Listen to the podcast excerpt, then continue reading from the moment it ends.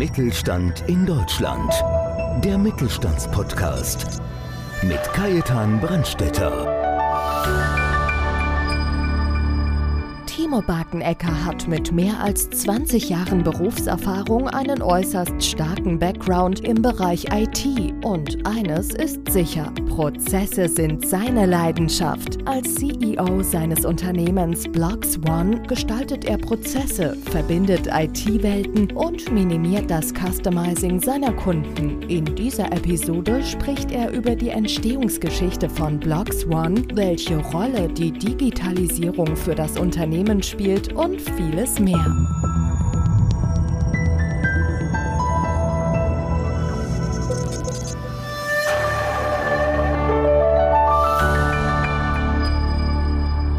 Herzlich willkommen zum Podcast Mittelstand aus dem Studio München. Ich bin Jan Kunert und ich freue mich heute über einen großartigen Gast. Bei mir im Studio ist nämlich Timo Barkenecker, Mitgründer und Geschäftsführer der Firma Blocks One, die mit ihrer Prozessdesign-Plattform wirklich neue Maßstäbe setzt in der Prozessdigitalisierung. Und ich finde es spannend, über dieses Thema zu sprechen. Aber zum Einstieg, lieber Timo, erzähl uns doch erstmal ein bisschen was zu dir. Ich finde ja ITler grundsätzlich immer sehr, sehr spannend. Ja, ja, man denkt immer, wir sitzen im Keller hinter verschlossenen Türen. Bei uns ist das ein bisschen anders. Also ich selber bin 46 Jahre alt. Ich bin wohnhaft in Kirchheim, im schönen Außenbereich von München, habe zwei Kinder und jetzt seit Corona auch nonstop bei uns im Homeoffice tätig. Wir arbeiten von dort, wir arbeiten distributiert und das funktioniert auch echt gut von da aus, ja. Finde ich ja total spannend, muss ich direkt reingehen. Homeoffice seit zwei Jahren. Funktioniert das alles mit der Familie? Also ich in meinem Bekanntenkreis habe einen sehr, sehr guten Kumpel, der auch im IT-Bereich ja. unterwegs ist. Der ist auch im Homeoffice, der ist schon ja. mittlerweile verrückt geworden. Ja, tatsächlich geht es. Ja, es geht. Wir haben den großen Vorteil, wir haben ein Haus, wir können uns das separieren. Also ich kann mich separieren, ich habe oben mein Büro, ich kann mich da zurückziehen, wann immer ich will. Und ich werde halt zum Mittagessen und zum Abendessen gerufen. Ja. Das ist ein Vorteil, weil ich bin so schnell bin ich noch nie da zu Hause gewesen. Ja. Treppe runter und ich bin da.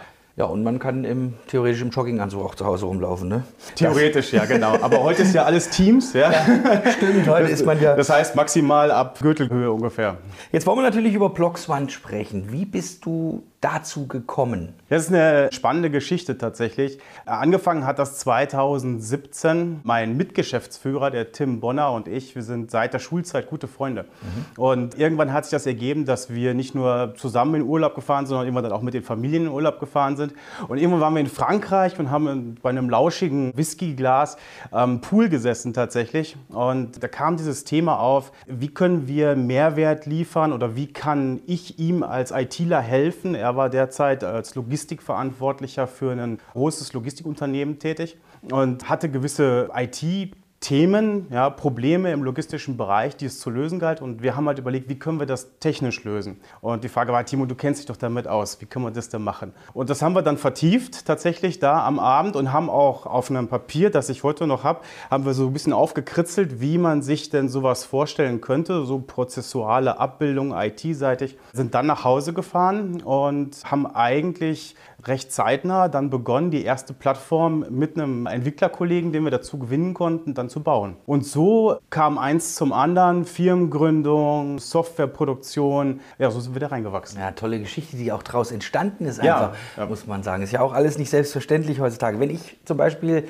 als Moderator bei vielen Veranstaltungen unterwegs bin, gerade auch in Firmen, gerade in der Wirtschaft, ein Thema steht immer im Vordergrund, Digitalisierung. Was bedeutet das für euch, für Blockzone? Ja. Digitalisierung ist tatsächlich ein sehr groß umfasster Begriff. Ja, wir erleben das immer wieder, wenn wir mit Kunden sprechen. Die Auslegung von Digitalisierung in jedem Unternehmen ist tatsächlich eine ganz eigene. Wir haben Unternehmen kennengelernt, die gesagt haben, Digitalisierung ist für uns, wenn alle einen PC benutzen. Ja, da sind wir schon digital. Das ist aber in kleineren Unternehmen eher zu finden. Je größer die Unternehmen werden, ist Digitalisierung was anderes. Sobald das Thema Supply Chain auf den Tisch kommt und wie verarbeite ich meine Prozesskette? Wo gibt es Lücken in meiner Prozesskette, die ich vielleicht über digitale Prozesse schließen muss? Das wird also immer diffiziler und wir haben uns an der Stelle so positioniert, dass wir sagen, Digitalisierung ist für uns das Schließen dieser Lücken. Ja? Wir schauen uns also die gesamte Supply Chain mit dem Kunden zusammen an und schauen, wo gibt es jetzt noch analoge Lücken, die wir digital schließen können oder welche digitalen Prozesse sind überholungswürdig? Ja? Oder wo können wir vielleicht Prozesse installieren, die es heute noch gar nicht gibt, um Nachfolgeprozesse in der Prozesskette zu optimieren. Und das ist das, was wir unter Digitalisierung verstehen, also dieses Schließen von Lücken, dieses Optimieren von den Prozessen, die es schon gibt. Und das, da gibt es viel zu tun. Ja, das hört sich natürlich jetzt sehr, sehr speziell an, sehr ja. fachspezifisch natürlich auch, wie du sprichst. Wenn jetzt jemand sich mit IT gar nicht auskennt, wie würdest du mit relativ einfachen Sätzen beschreiben, was euer tägliches Geschäft ist? Was macht Blockzone? Ja, also Blocksone hat heute, wir haben eine neue Plattform mittlerweile, da erzähle ich gleich auch noch was dazu. Und mit dieser neuen Plattform verbinden wir immer zwei Endsysteme. Ja? Also man muss sich das so vorstellen, das Unternehmen hat ein System im Unternehmen und dann kauft es eine Cloud-Lösung von einem Software-as-a-Services-Anbieter dazu, weil sie diesen, diesen Mehrwert dieses Anbieters braucht im Unternehmen. Und was wir machen ist, wir verbinden einfach diese beiden Welten technologisch miteinander auf der Datenebene, ja, flitzen die Daten hin und her. Und dann gibt es aber bei uns noch eine Visualisierungsebene darüber. Und da sind wir in der Lage, diese digitalen Daten, die man eigentlich nicht sieht zwischen diesen Systemen, auch noch nach oben zu visualisieren. Völlig verrückte Geschichte. Ich frage mich immer, wie kommt man da drauf? War es immer auch, jetzt muss ich noch mal ein bisschen rausgehen aus dem Thema Blocks One, ja. war es immer dein Traumberuf, auch in diesem Bereich tätig zu sein? Weil ich finde das völlig verrückt. Ja, jetzt komme ich äh, aus einem ITler-Haushalt. Ja, also ich bin schon als Vierjähriger zwischen Server-Rechenanlagen bei uns zu Hause durchs Büro gelaufen, zwischen den Mitarbeitern, die meine Eltern damals hatten und habe das ein bisschen aufgesogen. Ja. Ich habe dann zwar einen Exkurs gemacht in einen ganz anderen Bereich, ja, bin aber relativ schnell dann wieder zurückgekehrt in die IT und mache das jetzt schon über 20 Jahre. Und dabei hat sich für mich herauskristallisiert über alle, über alle Teilstrecken, die ich da so absolviert habe, dass Integration, Schnittstellen, Cloud-Technologie, dass das das ist, mit dem ich mich zu Hause fühle. Ja? Das mache ich gerne. Und wenn man Spaß an etwas hat und das mehr, also das ist natürlich für mich nicht nur ein Hobby, sondern mittlerweile ist es eine Profession. Aber früher war das halt Hobby und auch immer der Wunsch, solche Themen anzufassen ja, und die zu optimieren wie man immer so schön sagt, wenn man sein Hobby zum Beruf macht, genau. braucht man keinen Tag mehr arbeiten. Ne? Richtig. Geht ja. mir irgendwie auch genauso. So ist es tatsächlich. Äh, spielt die Zeit auch gar keine Rolle, Nein, die, man, Spaß macht. die man dort Dann sitzt man auch gerne abends um 10 noch am Absolut. Rechner. Finde ja. auch. Find ich, wenn die Frau es erlaubt und die Kinder es ja. erlauben. Bin ich, bin ich komplett bei dir. Jetzt gibt es ja natürlich gerade auch im europäischen Raum jede Menge Anbieter von solchen Produkten. Was sind eure USPs? Was macht ihr vielleicht anders? Was ist das Besondere an Blocks One? Es gibt tatsächlich eine ganze Reihe von Anbietern, gerade im Middleware-Bereich. Da gibt es sehr viele, viele, die sich auch spezialisiert haben auf bestimmte technologische Themen.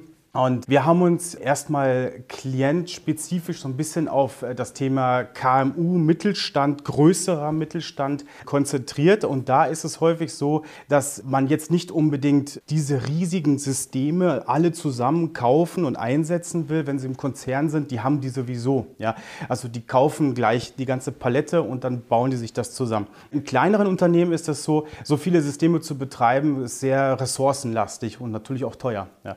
Und unser USB besteht darin, dass wir eben diese Datenschicht haben, diese Middleware-Schicht sozusagen. Das ist die, wie Sie wollen, das ist die Kür, ja. Also, also das muss man einfach haben, ja. Oder die Pflicht, Entschuldigung. Und die Kür ist das, was wir oben drauf gesetzt haben, nämlich die Visualisierung, ja, die man sonst extra erwerben muss. Und bei uns ist der USP, Sie haben eine Drag-and-Drop-Plattform, auf der ich mir die gesamten Prozesse vollständig visuell mit den Fingern zusammen, mit der Maus zusammenklicken kann. Das Ganze auch noch Touchscreen-fähig. Das heißt, ich kann große Bildschirme an der Wand machen und mir da meine Prozesse gestalten. Und diese Doppelschicht, die wir darstellen, über die wir auch verschiedene Verbindungen gebaut haben, damit man eben Daten visualisieren kann in Tabellen oder in Kalendern oder eben einfach nur auf der Datenschicht bewegen kann. Das ist unser Mehrwert, dass wir das zusammen in einem Paket anbieten. Mit wie vielen Leuten wuppt ihr das Ganze aktuell? Ja, wir haben 13 Mitarbeiter im Nearshore-Bereich, die es uns erlauben. Also wir können das frei skalieren. Wir haben da einen deutschen Lieferanten, mit dem wir zusammenarbeiten, der uns die Entwicklungstechnologie, aber auch Testing und Projektmanagement stellt. Und wir haben auch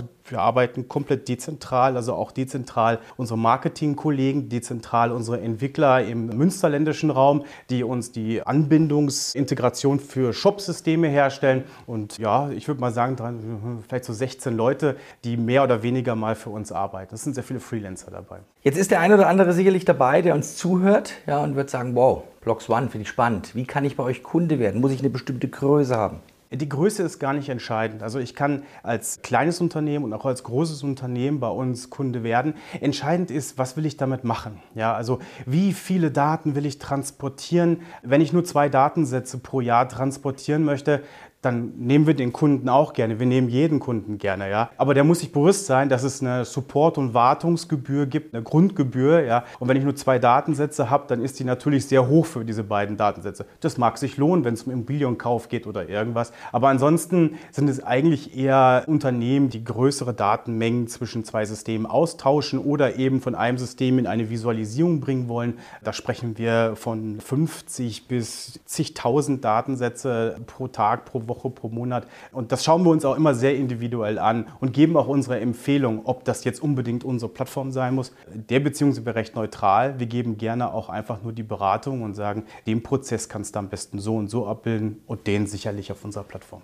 Jetzt kann ich mich daran entsinnen, wenn ich den einen oder anderen Film schaue und dann kommt man zu dem Thema Server. Ja, dann sehe ich eine ganze Halle voller Servern. Wie ist das bei euch? Ich glaube, das ist mittlerweile nicht mehr so extrem. Aber genau. wo, wo, stehen eure Server? Ja, also die stehen nicht bei mir im Keller. Ne? Also, das ist tatsächlich so, wir sind Azure-based. Das heißt, unsere Server liegen in der Azure Cloud. Und das ist auch gut so, denn da sind sie sicher und da sind sie gut aufgehoben und da kann man es Gott sei Dank genau so konfektionieren, wie man es haben will. Unsere Server stehen alle in Westeuropa. Es gibt unterschiedliche Rechenzentren, die Microsoft in Westeuropa betreibt und in einem dieser Rechenzentren liegen sie. Also sie liegen im europäischen Raum, sind auch so mit dem europäischen Recht abgesichert oder bewegen sich in dem Rahmen. Jetzt ist ja auch ein tagesaktuelles Thema, liest man eigentlich jeden Tag in der Presse, hört man in den Nachrichten, Fremddaten, wichtiges mhm. Thema. Wie sieht das bei euch aus? Ist das alles, ich gehe davon aus, natürlich konform, aber wie wichtig ist das Thema bei euch jeden Tag? Da bei uns durchaus teilweise doch sehr sensible Daten durch unser System wandern,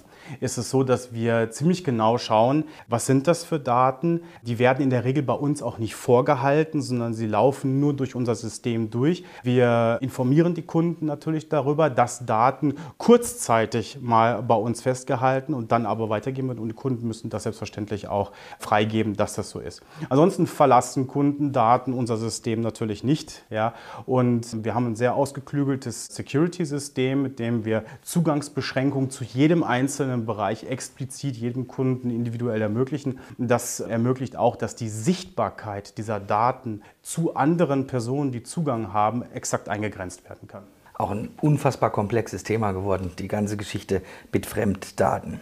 Blocks One. Jetzt sind wir 2022. Was sind die Pläne? Was sind die Visionen? Was können Kunden, was können die Menschen von euch erwarten in Zukunft? Ja, wir haben immer wieder natürlich unseren Kurs ein bisschen gewechselt. Man passt den Unternehmenskurs an, an die Umgebung, die man vorfindet, ja, an den Kunden. Jetzt ist es so, dass wir Kunden versuchen, das Customizing zu nehmen. Also häufig ist es so, dass wenn Kunden zwei Systeme miteinander verbinden, dann fangen sie an, auf der einen oder anderen Seite im System Customizing zu betreiben und das System zu verändern, ja, um dann diese Systeme miteinander kommunizieren zu lassen. Und das ist etwas, was sehr viel Ressourcen im Unternehmen verursacht und verbraucht. Und unser Mehrwert ist, dass wir sagen, dieses Customizing, das nehmen wir in die Mitte, das nehmen wir in unsere Plattform rein. Da machen wir das Customizing. Und dafür gibt es, wie ich vorhin schon mal erklärt habe, diese einzelnen Bausteine. Und was wir in Zukunft machen wollen, ist diese, diese verfügbaren Bausteine, die wir heute schon haben, die werden wir erweitern. Also wir werden sehr viel mehr Bausteine zur Verfügung stellen mit sehr viel mehr Funktionalität.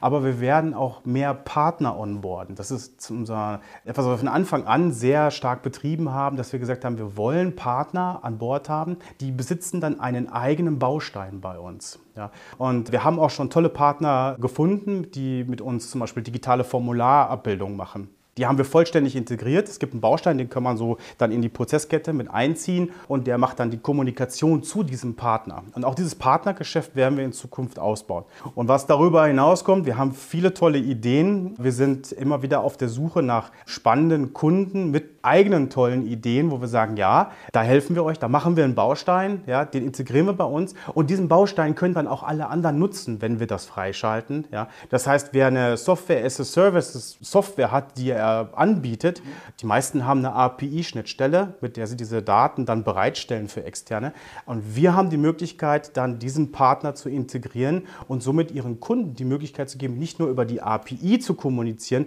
sondern auch mit allen anderen Methoden und Dateiformaten und diese zu bedienen. Und da geht die Reise hin, dass wir dieses Partnersystem weiter ausbauen, dass wir selbst wachsen natürlich. Ja, da gibt es große Pläne, die wir jetzt aktuell haben und Gespräche, die laufen im Hintergrund. Und ich freue mich sehr auf dieses Jahr, was jetzt noch passiert. Das wird für uns super spannend werden. Und wir sind am 17.05., also wen es interessiert, auf der Messe in Frankfurt auf dem DFC und freuen uns schon darauf, da die Kunden kennenzulernen. Total spannend. Wenn ich jetzt vielleicht vorher mit euch in Kontakt treten möchte, ja. wie mache ich das am einfachsten? Es gibt viele Wege, die nach Rom führen. Wir sind auf LinkedIn mit unserem Produkt. Ich selber bin auf LinkedIn, da sind wir auch mit unserem Netzwerk am intensivsten unterwegs. Dann unsere Webseite blogsone.com, ja, da finden sich unsere Kontaktinformationen. Ansonsten einfach mal auf der Homepage oder einfach mal im Internet suchen. Ich glaube mittlerweile, ich habe gesehen, gibt es sehr, sehr viele äh, Verlinkungen dort in unsere Richtung. Ein Mann, der völlig für das brennt, was er tut. Ich ja.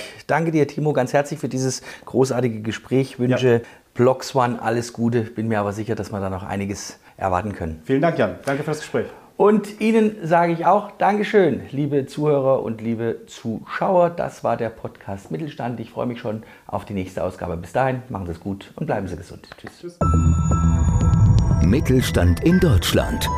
Der Mittelstandspodcast. Mehr Infos mittelstand-in-deutschland.de